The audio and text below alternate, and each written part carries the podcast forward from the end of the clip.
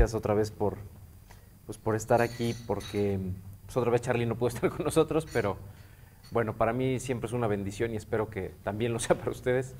Espero de verdad en Dios. Y pues bueno, vamos a, vamos a orar para no atrasarnos más y, este, y empezamos. Dios, cuántas gracias te damos por este día. Gracias por la oportunidad que nos das de llegar hoy aquí a escuchar de tu palabra. Gracias sobre todo por un día más de vida y de tu misericordia. Te pedimos en esta mañana, Dios, que tú nos limpies de todo pecado, que nos laves en la sangre de tu Hijo Jesús, para que puedas hablar directamente a nuestros corazones y a nuestras mentes, para que tú puedas, Señor, escudriñar todo lo que hay dentro de nosotros y seguir enseñándonos tu palabra conforme a tu voluntad, para que continuemos en ese camino de convertirnos en los hijos que tú quieres que seamos. Dios, guarda, por favor, a todas las familias aquí representadas, a todos los que están por llegar. Guarda mucho a Charlie y a su familia. Gracias de verdad por su ministerio y por todos los cuidados que Él tiene para con nosotros como ovejas, Dios. Te pedimos que seas tú el que lleve este mensaje, que sea tu Espíritu Santo el que nos hable, Dios, y el que ponga en, en nuestros corazones todo lo que tú quieres que, pues, que hoy practiquemos y escuchemos y aprendamos, Dios.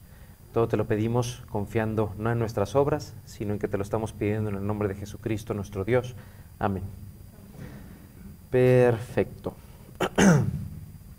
bueno, pues eh, el, día de hoy quisiera platicar y, ver un par de, pasajes en la Biblia que tienen que ver con algo muy importante en la vida de nosotros como cristianos y en nuestra, en nuestra vida como iglesia. Entonces, eh, a ver si abren sus Biblias en Lucas 11, por favor.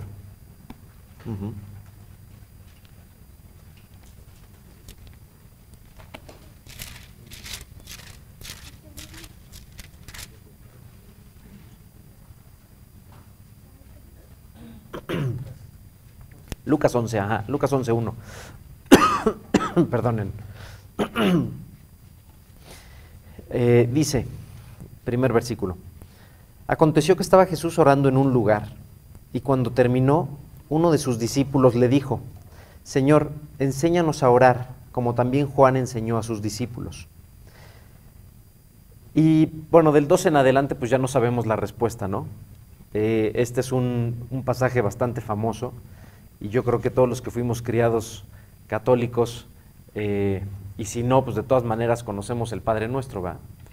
Entonces, aquí lo, lo, lo, relevante que quiero que veamos, vamos a estar viajando entre, entre Lucas y otra vez Primera de Reyes, porque se acuerdan que la otra vez estábamos viendo la vida de Salomón y cómo Salomón empieza muy bien su reinado, en el sentido de darle a Dios todo eso que, que, que Dios le había prometido a David por medio de su hijo, que no iba a faltar hijo suyo en el trono de Israel, pero no solamente eso, sino que el hijo de David iba a poderle construir casa a Dios, deseo que había estado en un inicio en el corazón de David. Y posteriormente, cuando Salomón empieza a construir este templo, ¿se acuerdan que veíamos la semana pasada? Salomón empieza eh, construyéndolo, ¿por qué? Porque Salomón había decidido seguir las ordenanzas, los mandamientos y lo que Dios le había mandado no solamente como persona y en medio de, de, esas circunstancias que estaba viviendo, sino como rey, ¿no? Había decidido Salomón poner a Dios como centro de su vida y centro de la, de la sociedad de Israel en ese momento. Entonces, vamos a Primera de Reyes, si quieren, Primera de Reyes 8, para que ahí pongan un dedito y, este, y estemos entre uno y otro. Uh. Y nos vamos a ir hasta el versículo.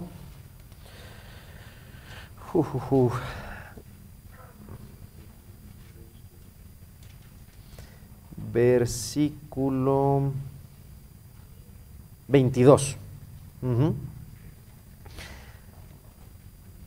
Primera de Reyes 8, versículo 22.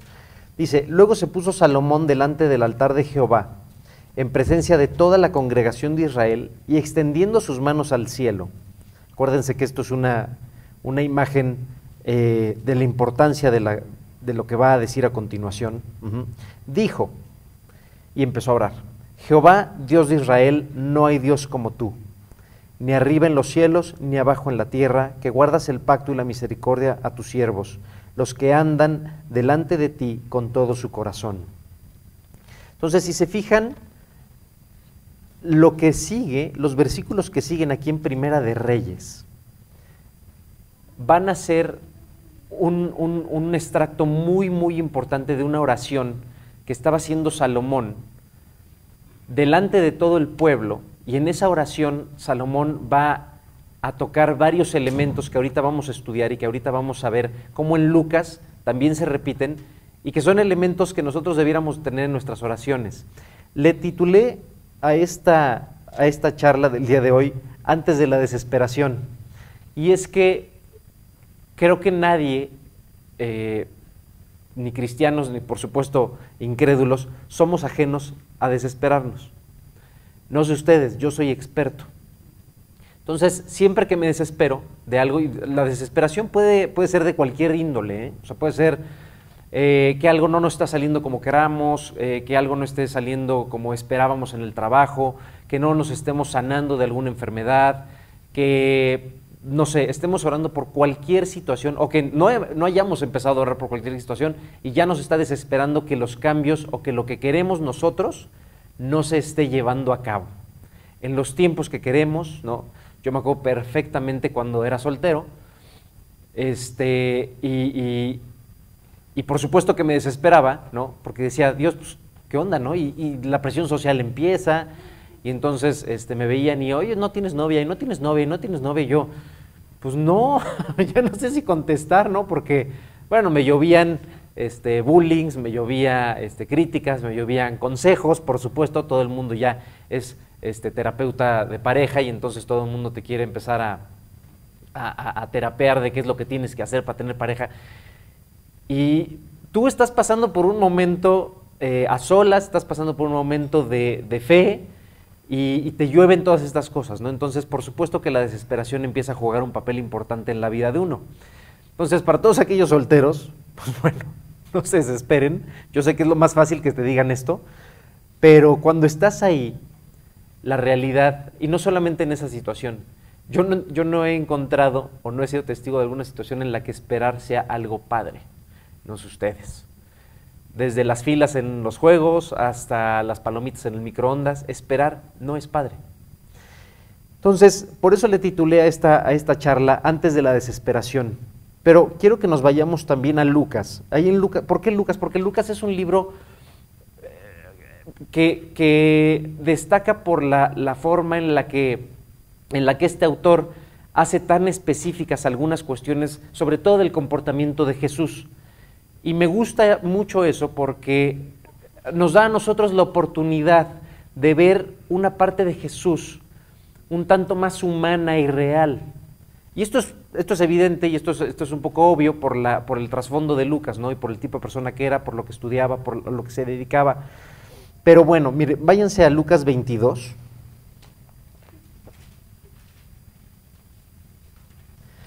Ajá. Lucas 22, versículo 39.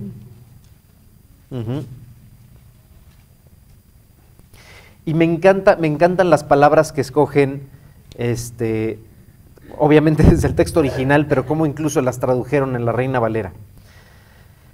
Ajá ya están ahí, 22.39, dice, y saliendo se fue como solía al monte de los olivos y sus discípulos también le siguieron. Cuando llegó a aquel lugar, les dijo, orad que no entréis en tentación. Y él se apartó de ellos a distancia como de un tiro de piedra y puesto de rodillas oró. ¿Por qué me gusta esto? Porque Lucas hace una descripción casi, casi, eh, que nos es muy fácil imaginar, no sé ustedes, pero yo leo esto y de inmediato puedo ver la imagen de Jesús apartándose de Jesús, yéndose de Jesús, subiendo un monte y teniendo un tiempo para Él. Miren, en la vida cristiana y en la vida secular hay algo muy importante que a veces dejamos de lado y es a nosotros mismos, a nosotros mismos en esa intimidad. Regularmente vamos a empezar a enfrentar situaciones de la vida. Eh, ¿Y por qué digo regularmente? Porque va a ocurrir todo el tiempo. Desde niño empiezas a enfrentar cuestiones que la vida le empieza a subir de tono con las cosas que te piden, ¿verdad? Tus papás ya no es tan sencillo decirles que no, este, ya no es tan sencillo portarse bien en la escuela, eh, y después de eso pues ya vienen discusiones o negociaciones, digámoslo de otra manera, pues más eh, acaloradas, ¿verdad? Con los papás. Y ya, bueno, ¿qué decir de la vida adulta?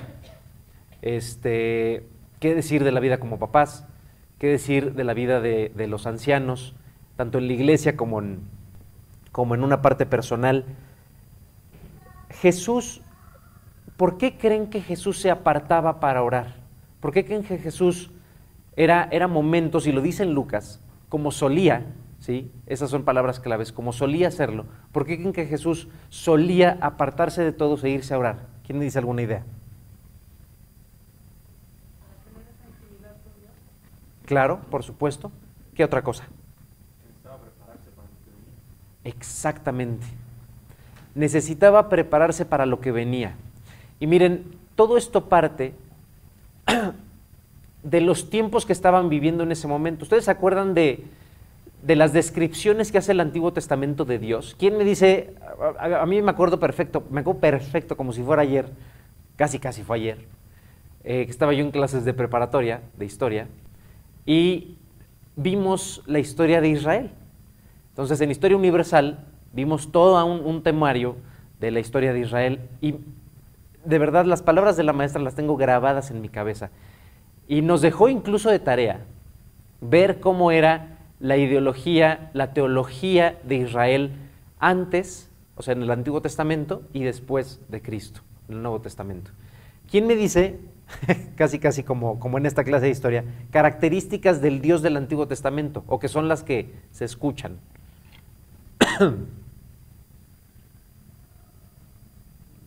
las obvias. ¿No? ¿Nadie? Era malo, castigador, ¿no? Duro, ¿qué más? Celoso, iracundo, ¿no? Yo diría. ¿Qué más? Muchas ordenanzas, muchos mandamientos, era muy estricto, ¿no? Bueno, sí, pero no. en ese momento pues, yo no tenía Cristo, por supuesto, y pues, todo lo que me decían en las clases de historia y las demás, pues yo lo creía porque pues esas figuras de autoridad la verdad es que eh, pues imponen, ¿no? Pero, pero bueno, aquí lo importante es que nosotros vayamos a todas esas, a todas esas partes del Antiguo Testamento, que aparte lo tenemos perfectamente a la mano, y realmente nos podamos, nos podamos poner a escudriñar las escrituras para ver si realmente ese era el Dios que describía el Antiguo Testamento. Sí, por supuesto, hay muchas partes de la Biblia en donde Dios desata su ira, en donde Dios hace notar su descontento, hace notar sus celos, ¿no? Acá lo decían. Por supuesto que sí, pero también tenemos muchos, muchos escritos. Bueno, el libro de Salmos, los libros de Salmos, son innumerables las cantidades de veces que, que, habla del amor de Dios, de la bondad de Dios, de la misericordia de Dios, del perdón de Dios. ¿Sí o no? pero eso como que no lo tomamos en consideración, tomamos en consideración a Dios como columna de fuego, a Dios como, como este, este capatazo, este eh, líder que no nos deja salirnos de ciertos lineamientos. Entonces, había en ese, en ese momento, en el Antiguo Testamento, una circunstancia muy particular que vivía Israel. Israel tenía que lidiar con paganismo, Israel tenía que lidiar con sociedades que no solamente no estaban de acuerdo con Dios, eran total y absolutamente sociedades controladas por Satanás, sociedades demoníacas, sociedades con prácticas, bueno, creo que Charlie ha sido bastante gráfico y explícito en muchas de ellas, pero los que tengan curiosidad y tengan el suficiente morbo y el tiempo, pónganse en Google a buscar qué hacían todos estos, todos estos pueblos, todos los cananitas, los moabitas, este, etcétera, etcétera. Pónganse a buscar. Verdaderamente Miren, hoy nos espantamos cuando hablamos del tráfico de órganos o el tráfico de menores para los fines más ruines, asquerosos e infames que nos podamos imaginar. Pero esto no es de ahorita. Las sociedades al final fueron entregadas a Satanás, y eso lo dice la Biblia. Fueron entregadas a Satanás, fueron entregadas a principados, potestades, que por supuesto pues han llevado a, estos grupos de gente, ¿sí? Eh, pues a, llevar a cabo estas prácticas deleznables y que durante muchos años ¿no? fueron escondidas a, modo de gobiernos, a modo de, como ustedes quieran, monarquías, democracias, llámenle como quieran, pero el día de hoy, que más o menos algo sale de esto a la luz, nos espantamos, nos asombramos. La realidad es que no hay nada nuevo bajo del sol y esto siempre ha sido así. ¿Cómo, cómo les mandaba Dios a los israelitas a tratar con este paganismo? A lidiar con él. Al final estaban en medio. ¿Cómo manda Dios a lidiar con este paganismo en el Antiguo Testamento? ¿Quién me dice alguna idea? Perdonen.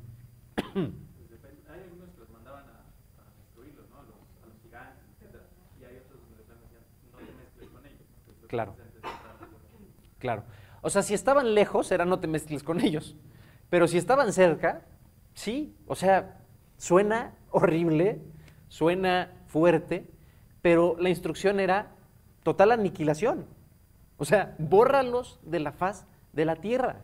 Sobre todo porque eran los, este, Ajá. ¿Nefilim? Sí, miren, muchas de estas prácticas, por supuesto, ajá.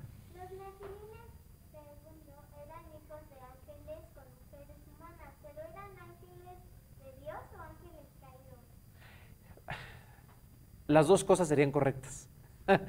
porque, porque los ángeles de Dios, o bueno, más bien los ángeles caídos en algún momento fueron de Dios.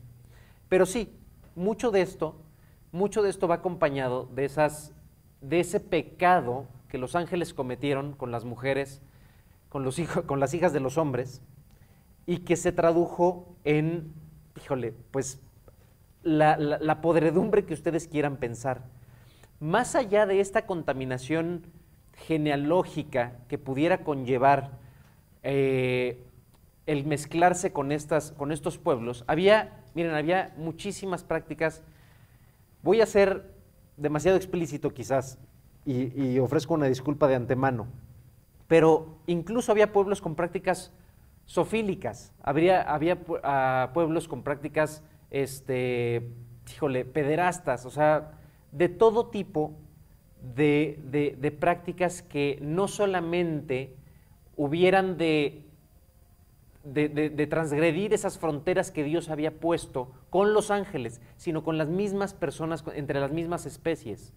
Entonces, ¿por qué, ¿por qué Dios manda castigar a Saúl, por ejemplo, cuando perdona que no haya matado al ganado, si se acuerdan, este, que le mandó a matar? Que le dijo, a ver, quiero que acabes con Amalek y con todo, o sea, todo lo que respira. Y uno podría pensar, en una sociedad como la nuestra, hoy, en donde la tolerancia es lo que rifa, ay, pues qué manchado Dios, los niños qué culpa tienen, este, no, qué intolerante, tenemos que ser ¿no? más abiertos y los niños, etcétera, etcétera. A ver, esta sociedad estaba contaminada de estas maneras que les digo. Entonces, estamos hablando que los animales, los niños, las mujeres, los hombres, todo lo que se movía estaba absoluta y totalmente contaminado, no solamente y de manera muy probable con todo el tema de los ángeles caídos, sino ya entre la sociedad toda frontera había sido borrada. ¿Qué es lo que está pasando hoy en nuestro mundo? Y lo he platicado las últimas dos veces que he tenido oportunidad de estar aquí. Y yo sé que, pues bueno, en redes no voy a ser el más popular, ¿verdad? Pero, ¿qué está pasando hoy? Pues que están borrando las pocas fronteras que nos quedaban. Les platicaba yo, me, parece, este, de esta entrevista que le hacen entre un biólogo y una de estas personas suma, sumamente liberales, y le dice el biólogo a, a la liberal, dice, por favor, te suplico, descríbeme qué es una mujer. Bajo su óptica y bajo toda esta ideología que está permeando el día de hoy en nuestra sociedad, no pudo contestar, no pudo contestar. Es que ya no es una cuestión de si tienes órganos reproductivos este, femeninos o masculinos, es que ya no es una cuestión de que si tu gen tienes doble X o XY, ya no es una cuestión, no. Ya para, para, para la sociedad del día de hoy y para estas nuevas ideologías, esas fronteras genéticas, cromosómicas, este, como le quieran llamar, y los médicos me corregirán, ¿no? Biológicas, ya las borramos. Las borramos, ya no existe eso. Eso ya no es una frontera de qué es qué, de quién es hombre, de quién es mujer, ya no es una frontera. Pasemos a algo más holístico, pasemos a algo más vago. Entonces ya, para estas personas, pues una mujer es algo que está incluso aquí, ni siquiera a manera pues, de un mensaje o de una información, muchísimo menos información genética. Pero bueno, después de todo este, este paréntesis, lo que les quiero decir es, sí, Dios mandaba aniquilar, acabar con estas, con estas sociedades, mandaba aniquilar esta, este paganismo. Y entonces diríamos, bueno, Eric, entonces tenemos que salir con armados de aquí en la iglesia e irnos a, como finés, a hacer justicia por, por, por mandato de Dios. No, por favor, no es a lo que estamos llamados. Y precisamente por eso la venida de Jesús fue algo tan importante. Y precisamente por eso la actitud de Jesús fue lo más importante y su predicación más importante. La predicación de Jesús más relevante no fue el sermón del monte, que es el sermón del cual tenemos registro, que fue la plática más larga que Jesús dio, sino su vida, cómo él vivió. Esa fue su predicación más grande y es a lo que nosotros como cristianos debiéramos de basar nuestras vidas. Hace rato dijeron algo que es básicamente el centro del aprendizaje del día de hoy, que es se estaba preparando para lo que venía. Jesús nos manda a actuar con el paganismo que hoy vivimos de esta manera, poniéndonos a orar, preparándonos para lo que viene.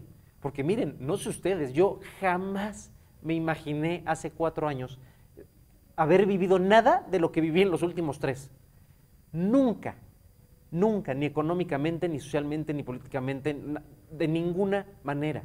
¿Y qué es lo que el mundo nos ofrece para enfrentar este tipo de situaciones? Llámenle pandemia, llámenle cambio de ideologías, llámenle crisis económica, lo que ustedes quieran y manden que venga y que esté por venir todavía. ¿Cómo, qué es lo que el mundo ofrece para lidiar con estas situaciones futuras? ¿Perdón? que te hagas igual, por supuesto, entonces ofrece un cambio social, ¿no? A ver, eh, híjole, ya no podemos, y lo voy a entrecomillar, ya no podemos con la cantidad de personas que está a favor de cierta minoría, por llamarlo de alguna manera, o cierta ideología que antes era de minoría, como legalizar el aborto o lo que ustedes quieran.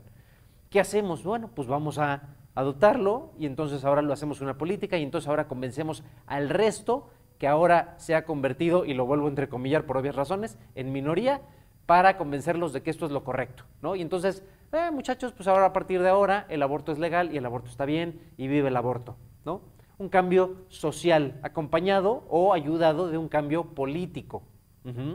¿Qué, otros, ¿Qué otras soluciones nos ofrece el mundo? Económicos, ¿no? Cambios económicos y cambios políticos, por supuesto. Entonces, este tipo de ayudas, híjole, a mí muchas veces me encantaría, hay veces que sí, sí escucho al Gorni y me deprimo, lo logra, no sé con ustedes, pero hay veces que sí me levanto y digo, híjole Dios, ojalá yo tuviera la incredulidad del de enfrente, que se levanta con toda tranquilidad y dice, pero ¿de qué te, de qué te afliges? Mira, ya nada más acaba el sexenio y todo se va a arreglar. Y yo nomás lo veo así. Ay Dios, si esto se tratara del sexenio, ¿no? No, mira, ya nomás que Biden salga de, de, de, The Office, ¿no? Y ya esto se va a arreglar. Ya nada más que Putin, ya nada más que, no sé, se acabe el verano, el horario, o sea, lo que ustedes quieran.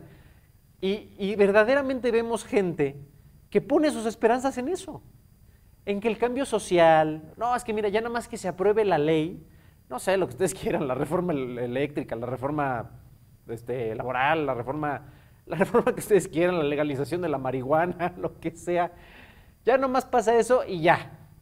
Igual con la marihuana pues, estamos más relax, ¿no? Todos, pero de ahí fuera, la realidad es que no veo yo ningún, o sea, ninguna esperanza, no, no es cierto, ¿eh? o sea, tampoco lo veo ahí, pero no veo ninguna esperanza en que nada de esto, conforme vayan cambiando y se vayan dando las cosas, verdaderamente vaya a mejorar lo que hoy estamos viviendo. Y si tú como yo lees la Biblia y fuera de leer la Biblia, eh, le crees a Dios, sabes con toda certeza, de igual manera que yo lo sé, que esto no va a mejorar. Entonces, el, este, ahora sí que el, el, ribotril o cómo se llama, el clonazepam o lo que, lo que sea que te tomes para dormir, pues solamente saber consumiendo en mayores cantidades porque la realidad es que mañana que cambie el sexenio o mañana que aprueben la reforma o que no la aprueben o lo que sea que tú quieras que suceda y más menos suceda o no suceda, no va a traer una mejora a esta sociedad, no va a traer una mejora a estas circunstancias. Y que trae consigo, por supuesto, desesperación. Miren, por una parte, por supuesto que en esos cinco segundos de esperanza que tiene el vecino se me antoja creer que cuando acabe el sexenio todo va a mejorar. Pero, por otro lado, no, este, como el meme de la ranita René, por otro lado con el té, me acuerdo que pues va a cambiar el sexenio y que las cosas no van a mejorar y entonces este cuate sí va a tener ganas de aventarse en un sexto piso. No. Entonces, lo que, lo que nosotros debemos de hacer tal cual para no caer en esto, porque a veces caemos como cristianos, ¿eh? O sea, de verdad, a veces platicas con cristianos y estamos más desesperados que el otro. El otro pues, tiene sus cinco minutos de esperanza o los años que nos queden para cambiar de sexenio en donde está esperanzado que todo va a salir bien. Pero el cristiano no. El cristiano, no, no, es que la cosa está del riel y este, el trabajo y la situación económica y de salud y otra vez y ya el COVID, la variante triple X al cuadrado y entonces a ver qué vamos a hacer, etcétera, etcétera, etcétera. Y entonces la medicina que Dios le había provisto al mundo, el clonazepam que Dios le había provisto al mundo, que éramos los cristianos, para darles paz, para darles gozo, para darles mansedumbre, pues ya se pudrió, ya se, se, mimetizó con toda la situación y, lamento decirlo de esta manera, pero ya no servimos de nada. Porque una, por supuesto que no estamos compartiendo de Cristo, por supuesto que no estamos compartiendo salvación. Y dos, todo lo contrario, estamos esparciendo desesperación, estamos esparciendo tropiezo y estamos esparciendo una doctrina de la cual pues ¿qué crees que el vecino va a hacer si me ve desesperado y con canas verdes, arrancándome el cabello, divorciándome, este, cayendo en las actitudes que tú quieras de una verdadera y, auténtica desesperación? Pues va a decir, no, no, mira, hay que buscar lo que sea menos al cristiano. Vamos a donde quieras, vamos a terapia de cristales, vamos pero no vayamos a la iglesia de este cuate. Oye, a ver, cuando lo conocimos tenía pelo, este, pues más o menos sonreía, ahorita el cuate está demacrado, está pelón, se divorció, sus hijos ya no lo soportan, etcétera, etcétera, etcétera. ¿Qué mensaje le estamos dando al mundo? ¿No? Y al rato vamos a llegar y, oye, pues dame de lo que tú tomas, móchate. Entonces, miren, ahí en el Antiguo Testamento, sí, sí es evidente, Dios pedía el exterminio. ¿Qué pasaba cuando Israel no lo hacía? ¿Qué pasó? Por supuesto. Y todos no sabemos el término de las historias en el Antiguo Testamento. ¿Qué pasó cuando Moisés le dijo al, pueblo de Israel que lo estaba acompañando ahí que no tuvieran dioses ajenos? Pues hicieron un dios ajeno, ¿verdad? Se hicieron el becerrito.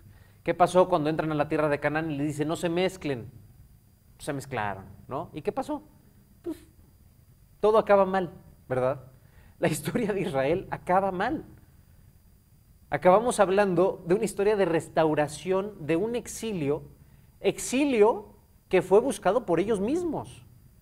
¿Por qué? Pues porque habían desobedecido a Dios, porque habían decidido no exterminar y no acabar con, esta, con este paganismo del cual ellos estaban siendo testigos. No les quiero decir nuevamente, y se lo suplico de la manera más atenta, que salgamos a acabar con ese paganismo, porque no es lo que Cristo nos vino a decir. Cristo nos vino a decir, ¿qué? Ponte a orar.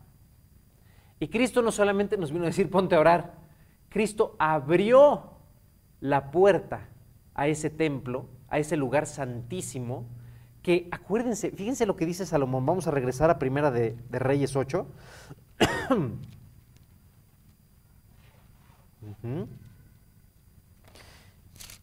Y fíjense, vamos a...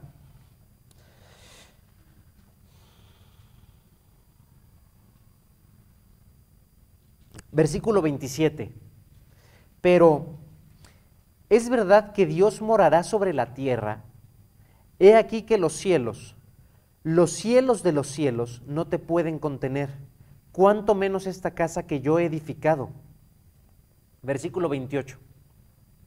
Con todo, Tú atenderás a la oración de tu siervo y a su plegaria, oh Jehová, Dios mío, oyendo el clamor y la oración que tu siervo hace hoy delante de ti. Miren, esto es increíble. Dios es Dios. Y Dios, si creemos en Dios y le creemos a Dios, Dios sabemos que es algo que no se puede contener. Dios es algo que no. Y se lo dijo a David, a David y a Salomón, yo no necesito una casa. ¿Por qué estoy permitiendo? ¿Por qué estaba permitiendo Dios que Salomón le hiciera una casa? ¿Por qué le estaba dando la idea y por qué le estaba diciendo, ok, invítame a tu casa? Yo sé, a ver, la tierra es el estrado de mis pies. No necesito que me hagas una casita, por más oro que le pongas, por más piedras preciosas que le, que le pongas. A ver, yo soy el creador del universo. ¿Tú crees que necesito que le pongas oro? O sea, es Dios. Pero ¿por qué Dios estaba tomando la decisión de ir y morar ahí? ¿A quién se le ocurre? ¿No? Para que los demás pueblos conocieran. Esa es una muy buena. Para que los demás pueblos supieran que había Dios, supieran que Jehová existía. Pero la más importante es porque había un pacto entre Dios y el pueblo de Israel. Y ese pacto era, tú me vas a obedecer, tú vas a cumplir con mis mandamientos. ¿Por qué? Por amor, no porque estés obligado, que era lo que decíamos la semana pasada. No porque estás obligado, sino por amor. Porque yo te rescaté y te saqué de la tierra de Egipto. Yo te quité la esclavitud, yo te quité la bota egipcia de encima y te hice libre. Ahora, si tú en respuesta a ese amor a esa salvación de la cual te acabo de proveer, decides obedecer, yo tengo un pacto para ti. Yo voy a estar contigo. No tengo que estar contigo. Yo soy Dios, no necesito casa, pero me voy a ir a morar en medio de ti. Y entonces, yo voy a ser tu padre y tú vas a ser mi hijo. Entonces yo voy a ser tu Dios y tú vas a ser mi pueblo. Ese mismo pacto hace Dios con nosotros en el momento en el que recibimos a Cristo en nuestro corazón, en el momento en el que le decimos a Dios, Dios, quiero invitarte a mi corazón. Miren, no es mala onda, pero si somos tantito honestos, nuestro corazón, lo más probable es que estuviera hecho una posilga. Es que no fuera, pero ni cercano a lo que se estaba tratando de expresar cuando Salomón hizo el templo de Jehová en Israel. ¿Por qué ¿Por qué lo tiene que cubrir en oro? Para expresar esa pureza, para expresar y hacer gráfico que Dios no puede estar en presencia de algo sucio, de algo oxidado. los metales nobles no se oxidan tan fácilmente. La plata se pone negrita, ¿verdad? Porque no es un metal tan noble. ¿Por qué, le, ¿Por qué le pusieron noble? Precisamente por eso, por, como es un metal muy payaso, entonces no se quiere mezclar con el oxígeno. ¿sí? Entonces el metal más payaso es el oro, que no se quiere mezclar con el oxígeno y por eso no se oxida. Por, por eso tuvieron que cubrir el templo con puro oro, porque no se oxida, no se mezcla, no se va a juntar con nada, no se va a ensuciar. Nuestros corazones, francamente, están lejos de presentar esta misma imagen que presentaba el templo de Jehová en Israel. Sin embargo, cuando Dios toca a esa puerta de esa covachita o de esa casita, como ustedes se la quieren imaginar, que es el corazón de cada uno de nosotros, Dios dice, yo quiero pasar, yo quiero entrar contigo, quiero tener una relación contigo, independientemente de lo limpio o lo sucio que esto esté. Y entonces es cuando llega Cristo y dice, mira, yo ya limpié por ti. Tú no tenías oro, no tenías de dónde sacarlo, no había manera que pudieras cubrir, bueno, ni dos centímetros cúbicos de oro. Aquí está, yo te lo pongo. Y entonces Cristo cubre ¿sí? esa casa para Dios dentro de nosotros. Y es por eso que Dios tiene la posibilidad de venir y morar dentro de nosotros. Entonces, en el sentido idéntico que Dios le dijo a Salomón, a ver, yo voy a morar contigo mientras tú cumplas mis mandamientos, mientras tú hagas lo que yo te digo, de la misma manera Dios lo pone dentro de nuestros corazones. De la misma manera Cristo lo hizo, ¿sí? Y lo trasladó a qué? A morir y abrir ese, ese, ese, a romper ese velo, a romper esa pared intermedia de separación, no solamente entre los gentiles y el templo, sino hasta adentro, ahora sí que se fue hasta la cocina, abrió hasta el lugar santísimo. Y a ese lugar santísimo, ¿a qué va uno? ¿Para qué queremos estar en el lugar santísimo? Nada más para sentirnos bien VIPs. Para estar en presencia de Dios. Para adorarlo. Me gustó. ¿Qué más? Ya, nomás para estar en presencia de Dios y estar bien padre. O sea, ¿para qué? ¿Para qué? Si, si mañana les dijeran, a ver muchachos, tienes de manera individual, eh, mañana entre 9 de la mañana y 6 de la tarde tienes 45 minutos para entrar a hablar con el ingeniero Slim. ¿Quién iría? Nadie, dos, tres levantaron la mano. Yo también iría, la neta. A ver, ¿nadie más? ¿En serio? Bueno, está bien, cada quien. Los que levantaron la mano, ¿para qué irían? Para hablar. Ajá, y para charlar de qué pasó en la semana. ¿Cómo te ha ido mi Charlie? ¿Perdón? Para pedirle algo, ¿no? Yo no sé ustedes, yo sí, la neta. a ver, lo que se te haya caído hoy. Lo que se te haya caído hoy, mi Charlie. Para pedirle. Pues sí, ¿para qué quieren entrar al lugar santísimo? ¿Para qué quieren estar en la presencia de Dios? Pues para pedirle algo, ¿no? Digo, está muy padre estar en la presencia de Dios, sentirnos muy importantes y este, muy VIPs y todo. Pero la realidad es que si tienes la oportunidad de entrar con una persona de este calibre, pues es para pedirle. No se sientan mal. O sea, y Dios abrió esa puerta precisamente para eso, para que le pidiéramos. O sea, Sí, está bien que me cuentes cómo estuvo la semana y esto y qué te gusta y el cafecito y lo que quieres novia y más menos y la chava que conociste. Está padre. Ya no te hagas. ¿Qué me vas a pedir? ¿Sí se entiende? Tenemos abierta esa oficina. Ni siquiera de 9 a 6, ni siquiera de lunes a viernes. O sea, ya quisiera ver yo qué nos hacen si le hablamos a alguien en, en Grupo Carso Oiga, quiero una cita con el ingeniero Slim. Me encantaría hacer la prueba, a ver si la hago. Pero lo hacemos con Dios. Nos dice, va, órale, el día que quieras, a la hora que quieras. En serio, Dios, no, es que mira, estoy súper ocupado. No, no, por eso, el día que quieras, a la hora que quieras, 24/7, 365 días del año. No tendrás más espacio en tu agenda, es que híjole, mira, 24 horas, me duermo como 12, trabajo 8, las otras 4, pues Dios, tengo que comer. ¿A qué hora juego con mis hijos? La esposa me pide tiempo. No, Dios, no, yo creo que en 24 horas no la.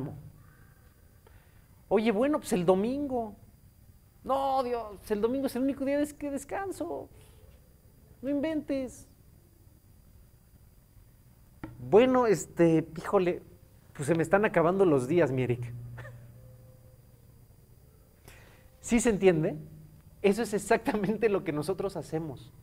tenemos la oficina de Dios abierta. A eso vino Jesús. A eso vino Cristo. Por eso Cristo murió. Murió para salvarnos, no en el sentido de ya morí, ya, un, dos, tres por mí, por todos mis amigos, todos quedaron salvados, muchachos. No, murió para abrir algo que era imposible entrar, que era imposible acceder. Él muere para abrir ello, pero hace falta algo de nuestra parte. Pues que queramos entrar, que queramos tener esa cita, que queramos esa salvación. O sea, Dios no agarró al pueblo de Israel de Egipto, ¿verdad? Y los cargó en canasta o así como esos helicópteros con redes, ¿no? O como pescados. Los agarró y los sacó y los aventó en la tierra de Canaán, ¿verdad? Les ofreció salvación y les dijo, si quieren muchachos, los que quieran, pueden venir. Y entonces, ¿qué pasó? ¿Qué dice el Éxodo que pasó? Que no solamente salieron judíos, salieron uno que otro, egipcio, otro, uno que otro egipcio mezclado, ¿verdad? Dice la Biblia que algunos de ellos salieron, que fue como, oye, este sí es el bueno, vámonos, a donde sea. Muy bien. Miren, ¿qué dice Juan 16, 33? ¿Quién me lo lee?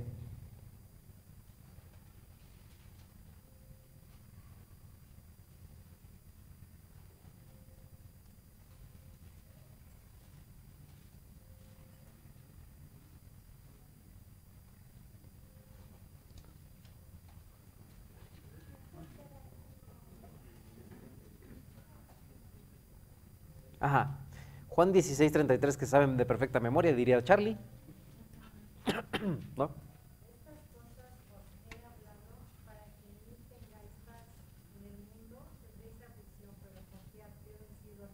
Exacto. Estas cosas les he dicho, estas cosas he compartido con ustedes para qué? Para que tengan paz. Y lo que sigue es lo más relevante y por eso dije que era el centro de lo que alguien había mencionado aquí enfrente. Porque en el mundo encontrarán aflicción. Señores, señores, les tengo una noticia. No solamente esto no se va a poner mejor, esa no es noticia de último minuto. La de último minuto es, pase lo que suceda, vamos a tener aflicción en este mundo. Mientras estemos en esta carne, mientras estemos en esta vida, vamos a encontrar aflicción. A veces como cristianos me sorprende que nos que nos desilusionemos tan rápido, que nos desesperemos tan rápido, porque ya me enfermé. No, ya, ya, no, no, no, es que mi vida, no, ya me enfermé porque tengo gripa y entonces no puedo ir al trabajo y entonces mi hijo está enfermo y mi hijo tiene temperatura y entonces, ah, ya, se me acabó el mundo. Es que me corrieron del trabajo. No, ya, ya, ya. Pasó lo peor de que me podía pasar en el mundo, ya mi vida no vale nada, ya no puedo hacer nada, ya, ¿para qué? Dios, toma mi vida, llévame ahora. Miren, no menosprecio, verdaderamente, se los, se los, se los digo muy en serio, no menosprecio ninguna situación que cualquiera pueda estar viviendo. Hay situaciones bien rudas, bien rudas. Sin embargo, cuando nuestros ojos están puestos en Cristo y sabemos y tenemos muy claro para qué estamos aquí, las aflicciones, miren, se bajan de volumen, no van a desaparecer. ¿Nos puedes volver a leer, por favor?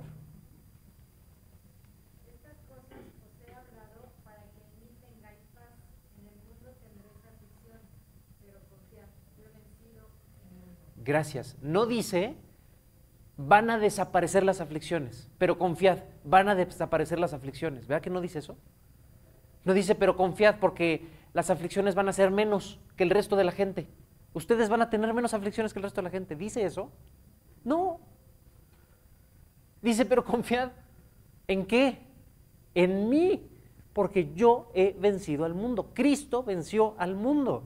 Si estamos en aflicciones, si tenemos cosas que no nos gusten de la vida, si se presentan situaciones que por supuesto no van a estar padres, ¿qué tenemos que hacer?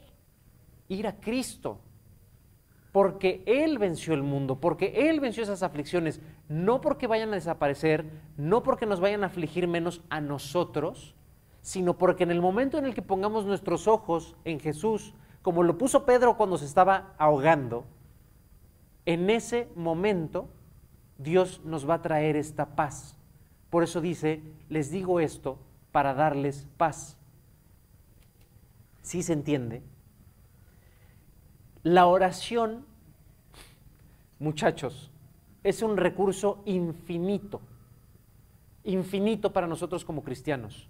Tenemos acceso a esa oficina 24/7, 365 días de la semana y honestamente hacemos uso de ella. Digo, ok, oramos para dar gracias por los alimentos, ¿no? Ojalá. Pero realmente, ¿cuántas veces nos metemos a esa oficina como si tuviéramos acceso a la oficina de Carlos Slim diciéndole, Señor, tengo un problema, tengo un problema grave y necesito tu ayuda ahorita antes de, eh, de que esto se convierta en algo insoluble. ¿Cuántas veces lo hacemos? ¿Cuántas veces vamos a prepararnos para lo que viene? ¿Cuántas veces vamos, miren, si supiéramos, y que sí sabemos, que vienen crisis económicas, que vienen crisis sociales, que vienen crisis políticas, que vienen de verdad, ¿cuántos de nosotros si tuviéramos ese acceso a esta persona, digo, Carlos Slim, lo digo porque, pero pongan el nombre que quieran, Salinas Pliego, quien quieran, si tuviéramos acceso a esta persona poderosa, ¿cuántos no diríamos si, oye, mira, no seas mala onda, ábreme una cuenta de ahorro, este, pon ahí lana para inversión, para cualquier crisis que venga, oye, este, necesito comprar un terreno fuera de México por si esto se pone color hormiga, etcétera, etcétera. O sea, ¿cuántos de nosotros no no quisiéramos ir a pedir cosas para prevenir todo lo que puede venir. No sé ustedes, yo ya tengo mi lista en la mente. Ya estoy listo para cuando me den esa cita. Pero tengo una cita antes más importante, una cita puerta abierta y no lo hago. No lo hago. No voy y me preparo para todo lo que pueda venir. Oye Dios, tal vez la situación en mi matrimonio se torne complicada. Tal vez está empezando a haber roces con mi esposa y no sé qué pueda venir. En un futuro, estoy hablando dentro de 10 años tal vez. Van a crecer mis hijos y tengo pavor a que mis hijos crezcan. Tengo pavor a que mi niña deje de ser niña y a que mi hijo un día se quiera salir de la casa. ¿Qué puedo hacer, Dios? Dame por favor y ya, rayas, lo que ustedes quieran. Dale a mi hijo entendimiento, dale a mi hija un corazón enamorado de ti, dame a mí mucho entendimiento, dame amor por mi esposa, dale amor a mi esposa por mí, dame lo que ustedes quieran, la sabiduría para saber lidiar con los problemas que vienen. Miren, con eso, la sabiduría para poder lidiar con los problemas que vienen. Y por ahí Dios, si tienes una cuenta de ahorro y viene una crisis económica, pues no me caería nada mal. Pero se la pedimos. No lo sé. Miren, la oración desde el Antiguo Testamento, ya con esto quiero acabar, a ver si me da tiempo. Y si no, pues voy a orar para que Charlie falte otra vez. No es cierto. Hablando de... Pues ya, Dios, si está por allá, regalen más días de vacaciones. No, miren, quisiera terminar, es que la oración, la oración tiene varios elementos, pero hay siete elementos que encontré que, que digo, pueden ser más, ¿eh? pueden ser menos. Pero hay siete elementos que encontré que hay en común entre las oraciones del Antiguo Testamento, la iglesia recién nacida en el Nuevo Testamento y la iglesia de hoy que debiéramos tener en nuestras oraciones. Se los voy a mencionar muy rápidamente para ver si en algún momento puedo profundizar en ellos. Pero miren, por ejemplo, las oraciones de David en Salmos. ¿Qué se nota en cada oración de David? Agradecimiento, Digo, hay otros, otros elementos, si se les ocurre, seguramente ahorita lo vamos a mencionar, y si no, pues me lo suman, ya tengo más material para la siguiente prenda. Pero el agradecimiento en los salmos es clave, es claro. El agradecimiento en las oraciones, incluso la de Jonás, ¿sí?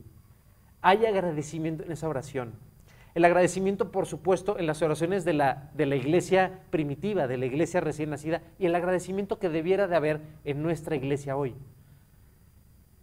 Miren, claro que si tuviéramos acceso a esta, a esta persona poderosa, a este personaje misterioso, ¿sí? le iríamos a pedir. Pero, ¿y qué si fuera él el que nos dijera, oye, te tengo una noticia? el que pagó el hospital cuando tú naciste, el que te puso ropa, el que mantuvo a tus papás, el que todo lo que ustedes quieran, el que, el que decidió ponerte cuatro extremidades cuando tú estabas en el vientre de tu mamá, fue esta misma persona. Y te vamos a abrir la puerta de su oficina. Además de pedirle, yo creo que lo lógico sería, oye, by the way, gracias por mis dos bracitos, ¿no? Gracias por mis dos piernitas. Gracias por los papás que me diste, independientemente de cómo hayan sido. Gracias pues, por todo, ¿no? El agradecimiento definitivamente tiene que ser un elemento indispensable en nuestras oraciones.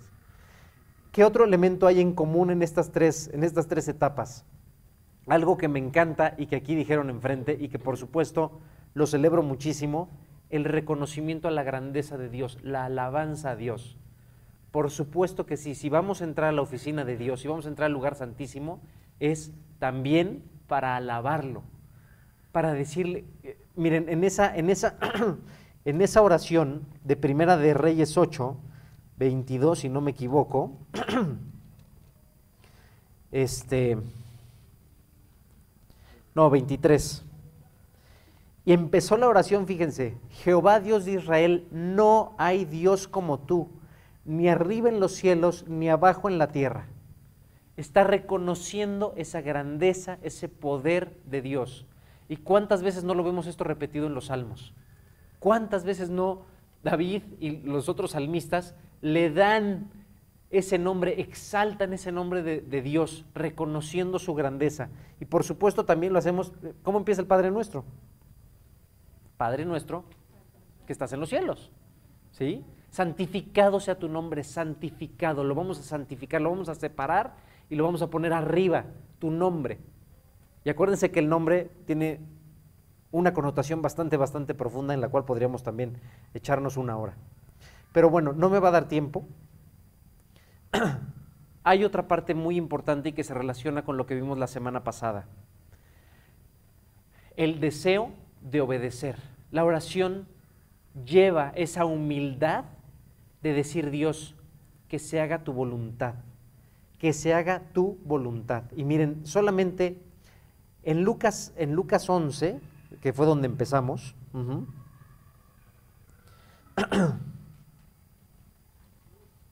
no es cierto, Lucas 22, váyanse. Era Lucas 22.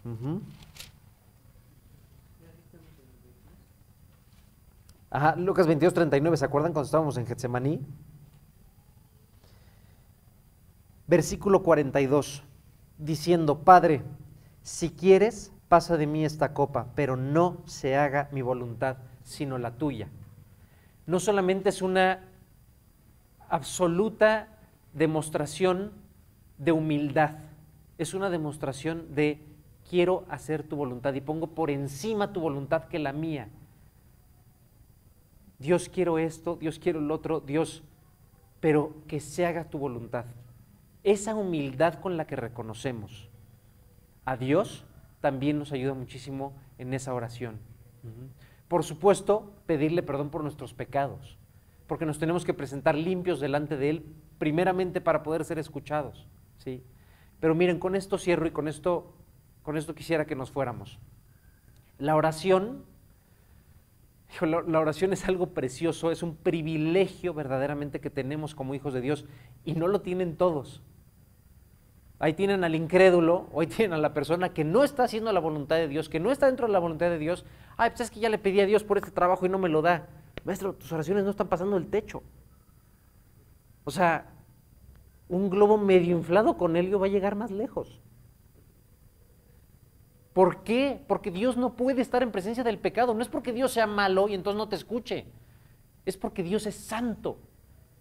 Dios es santo. Y si Dios no está en un lugar como estaba planeado el templo, lleno de oro, de pureza, sin ningún contaminante, Dios no puede estar ahí. No puede. No es que no quiera, no puede. ¿Sí? Porque Dios es santo. Dios no puede estar en presencia del pecado. Lo que les quiero decir es, la oración, dentro de todo, lo más importante y lo más relevante que veo, y que he podido ser testigo estas semanas, es que es una demostración inmensa de fe, inmensa. Ponernos a orar, agarrar nuestras rodillitas y usarlas para otra cosa que no sea andar vagando. Ponernos a orar es decirle a Dios, confío en ti, confío en que tú puedes hacer, confío en que tú puedes solucionar esto, ayudarme con aquello, sanarme, salvarme, salvar mi matrimonio, salvar a mis hijos, hacerme útil en el trabajo, transformar vidas empezando por la mía. Es una demostración de dejo de hacer lo que creo que me puede ayudar y te digo a ti y te pido a ti que tú sí puedes hacer. Porque descanso en eso. La oración tiene que traer paz. La oración no puede traer aflicción.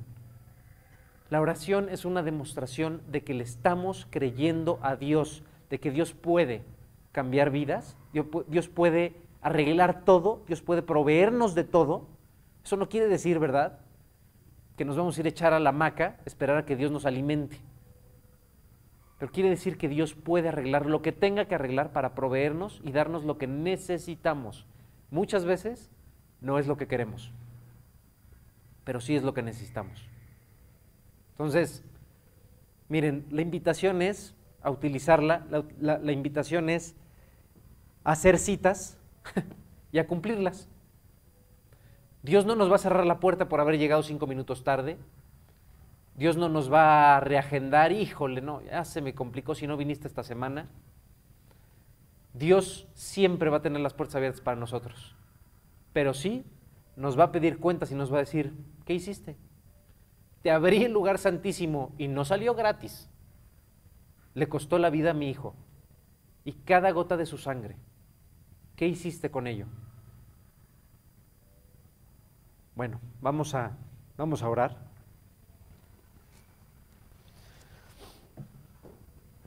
Dios, cuántas gracias te damos por este día. Gracias, Padre, sobre todo por porque hoy entendemos y hoy estamos estudiando la grandeza del privilegio que nos diste, lo increíble del privilegio que nos diste de entrar a tu presencia, Dios. Hoy, con nuevos ojos y con nuevo corazón, entendemos que el simple hecho de inclinar nuestras cabezas ahorita nos pone en presencia tuya. No solamente eso, sino que, como tú prometiste en tu palabra, tú estás aquí en medio de nosotros. Gracias Dios por abrirnos esa puerta Gracias por darnos ese privilegio. Ayúdanos, por favor, Padre, a creer de todo nuestro corazón que tú puedes hacer las cosas. Danos corazones contritos, danos corazones humildes, mansos, corazones que estén dispuestos a obedecerte, haciendo lo que tengamos que hacer, Señor, para cumplir tu voluntad, para cumplir el propósito por el cual tú nos alcanzaste, para ser útiles no solamente en nuestra iglesia, en nuestras familias, pero en la sociedad y en el país en el que nos pusiste. Por favor, Señor, danos esa fortaleza y danos esa fe que necesitamos para caminar contigo de la mano todos los días que tú nos regales aquí.